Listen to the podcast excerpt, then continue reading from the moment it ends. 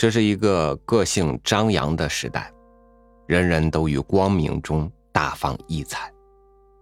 但是，当夕阳西落，世界沉入黑夜的时候，我们拿什么来抚慰惶恐的心灵呢？与您分享史铁生的文章：只有个人自由，才有普遍利益。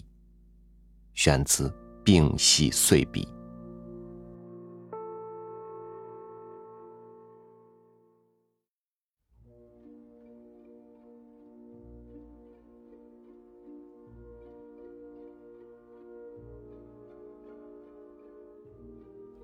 我们太看重了白昼，又太忽视了黑夜。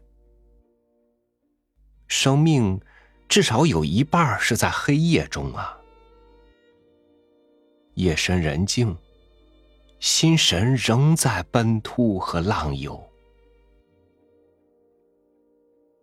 更因为一个明确走在晴天朗照中的人，很可能正在心魂的黑暗与迷茫中挣扎，黑夜与白昼之比，因而更其悬殊。这迷茫与挣扎，不是源于生活，但更是匡正，或匡正的可能。这就得把那个“相”字颠来倒去。打他几回，因为这黑夜，这迷茫与挣扎，正是由于无可向者和不想再向什么，这是必要的折磨。否则，尽是酷消子孙，千年一日将是何等无聊。连白娘子都忍不住仙界的寂寞，千年等一回。来寻着人间的多彩与真情，不能因为不像，就去谴责一部作品，而要看看那不像的外形，是否正因有心魂在奔突，或那不像的传达是否已使心魂震动惊醒。像已经太腻人，而不像。可能正为生徒开辟着新域。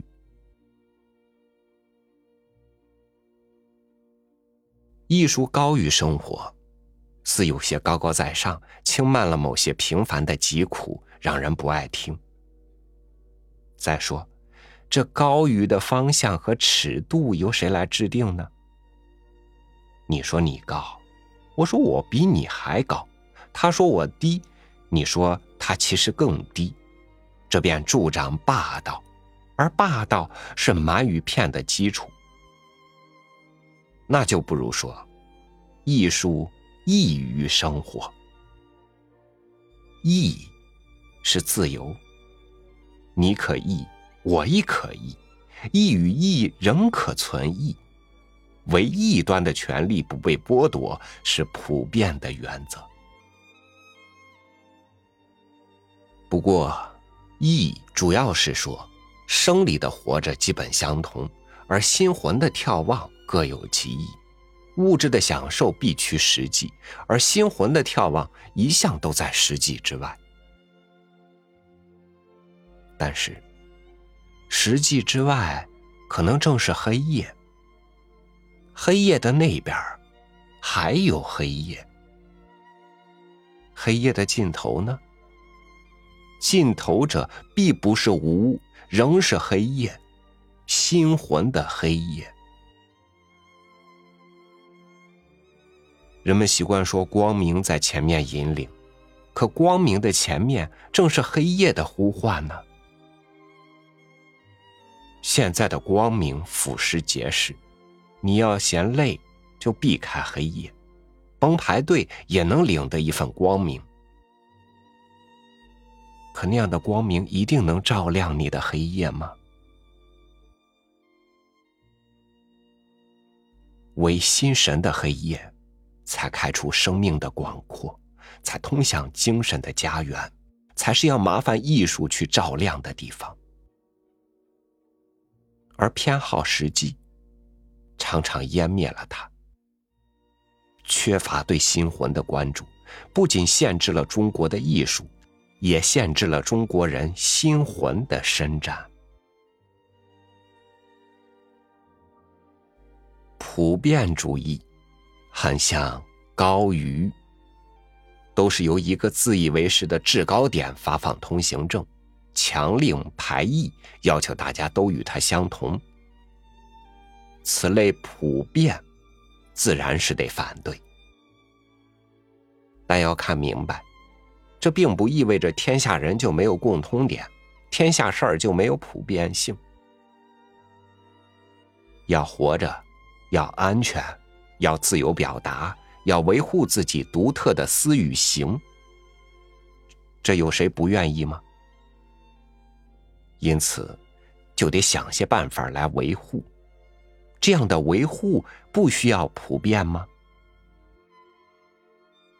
对反对普遍主义之最愚蠢的理解，是以为你有你的实际，我有我的实际，因此谁想怎么干就怎么干吧。可是，日本鬼子据其实际要侵略你，行吗？村长据其实际想强奸某一村民，也不行吧？所以必得有一种普遍的遵守。语言也是这样，无论谈恋爱还是谈买卖，总是期望相互能听懂。你说你的，我说我的，就不如各自回家去睡觉。要是你听不懂我的，我就骂人，就诉诸强迫，那便是霸道，是要普遍反对的。可是，反抗霸道若也被认为是霸道。事情就有些乱，为免其乱，就得有法律，就得有普遍的遵守。然而又有问题，法律由谁来制定？只根据少数人或国的利益，显然不对吧？所以就得保证所有的人或国都能自由发言。说到保护民族语言的纯洁与独立，以防强势文化对它的侵蚀与泯灭，我倾向赞成，但也有些疑问。疑问之一：这纯洁与独立，只好以民族为单位吗？为什么不更扩大些或更缩小些？疑问之二。民族之间可能有霸道，民族之内就不可能有；民族之间可以恃强凌弱，一村一户中就不会发生同样的事。为什么不干脆说保护个人的自由发言呢？本当是个人发言，关注普遍，不知怎么一弄，常常就变成了集体发言。却只看重一己了。只有个人自由，才有普遍利益；只因有普遍的遵守，才可能保障个人的自由。这道理多么简单！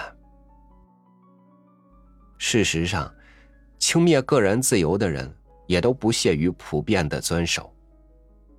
道理也简单，自由亦普遍。大字，搁在哪儿？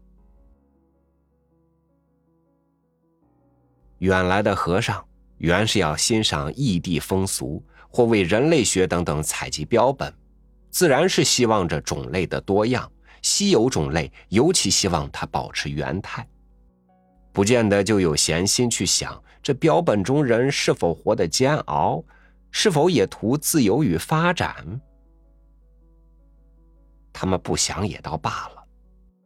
标本中人若为取悦游僧和学者而甘做标本，倒把自己的愿望废置，把自己必要的变革丢弃，事情岂不荒唐？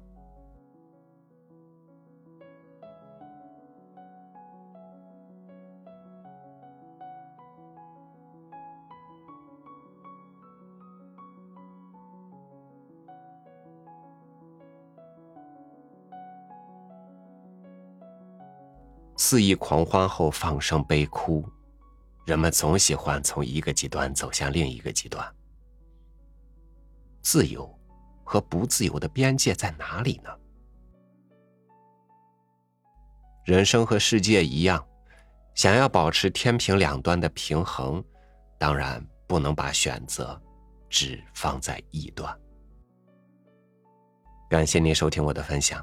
欢迎您关注微信公众号“三六五读书”，收听更多经典文章。我是超宇，祝您晚安，明天见。